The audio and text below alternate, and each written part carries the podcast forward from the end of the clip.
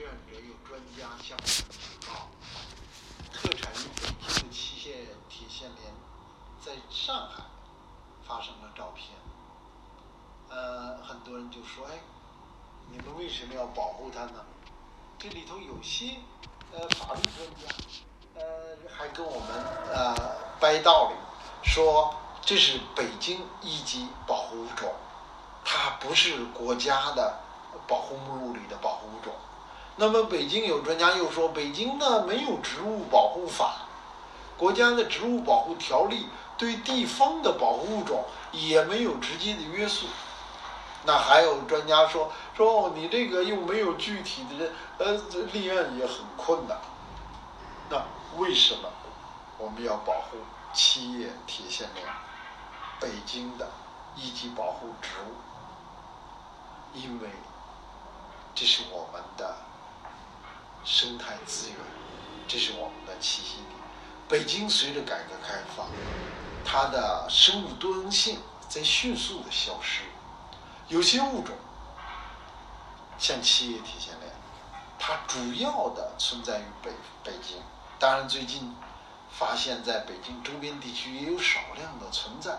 但是，这种地方物种，这种濒危物种，这种保护物种，是我们非常重要的家的一部分。有人跟我们说，这是我们乡愁的一部分。他这只是从艺术的、从感情的方面去讲保护的重要。那我们要讲的还是更基本的，从生存的需要。那么，北京的栖息地、北京的生物多样性、北京的动物、植物，构成北京的自然生态，是我们随着人、北京居民的增长。对于北京生自然生态的挤占是不断的在增加，但是，在这个发展与保护的矛盾过程中，我们怎么来处理这个问题？我们应该从大法上去思考。大法是什么？是保护资源、保护节约资源、保护环境。这是环境吗？新环保法里头开宗明义就想啊，就讲了，我们。每个人和单位都要节约资源，保护环境。那什么是环境？那北京的呃地方的名录也说了，这是七叶铁线莲是北京的一级保护植物。那么这就是依据，这就是我们为什么要保护。我们不能因为我们生态文明建设在发展之中，地方的生态文明相关立法之后。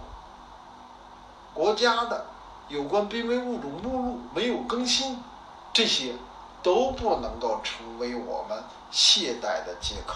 当然，我们要推动濒危物种目录的升级。当然，我们要推动地方的立法来跟进，因为我们现在已经清楚地开启了生态文明时代。我们应该非常清楚地基于事实。基于我们的大法，基于我们的根本法，基于我们共建人类命运共同体和建设美丽中国的基本要求。什么是美丽中国？它包括美丽北京。什么是美丽北京？包括美北京的生物多样性。大家都知道，这是非常核心重要的环节。当然了，我们也许，呃，的依据法律，现在还不能够把破坏者判刑。这并不是我们不保护的借口。我们作为保护组织，我们作为呃生态文明的受教育者，我们应该积极做我们的本分。我们能做什么？我们能呼吁，我们能举报，我们能宣传，我们能倡导，这是我们必须要做的。只有每一个人每一次每一件事的认真的努力，我相信企业体现莲。一定会进入国家的保护名录，因为它在北京已经是一级了，而且这个东西只在北京和北京极狭窄的周边地区才存在。那在全国更大的基础范围内，它当然是更加应该是一级保护了。那么不只是如此，随着我们的发展，越来越多的呃需要，我们如果不加以重视，那么这次我们看起来就是某个爱好者他需要，这种需要会泛滥的，会传播的，是这是过度的需要。我们这次疫情之后知道，我们有很多需要是工业文明资本力量驱动的过度的需要、不必的需要、错误的需要，这就是错误的需要。法律是重要的，法律之上的道德也是重要的，道德之上的大家的习惯也是重要的。我们倡导一种好习惯行不行？我们倡导一种好的道德行不行？我们推动法律的不断的完善行不行？我相信企业体现联的保护是一个很好的例子，是我们要共同努力。非常重要的一个案例，是我们共同建设生态文明。很多人讲生态文明建设，就以为是呃环境工程，远不只是如此。我们建设我们的观念，建设我们的信念和理想，建设我们的道德，建设我们的法治，这都是生态文明建设的很重要的内容。生态文明思想是世界观。是方法论，我们应该按照生态文明思想的要求来改变我们的生活习惯。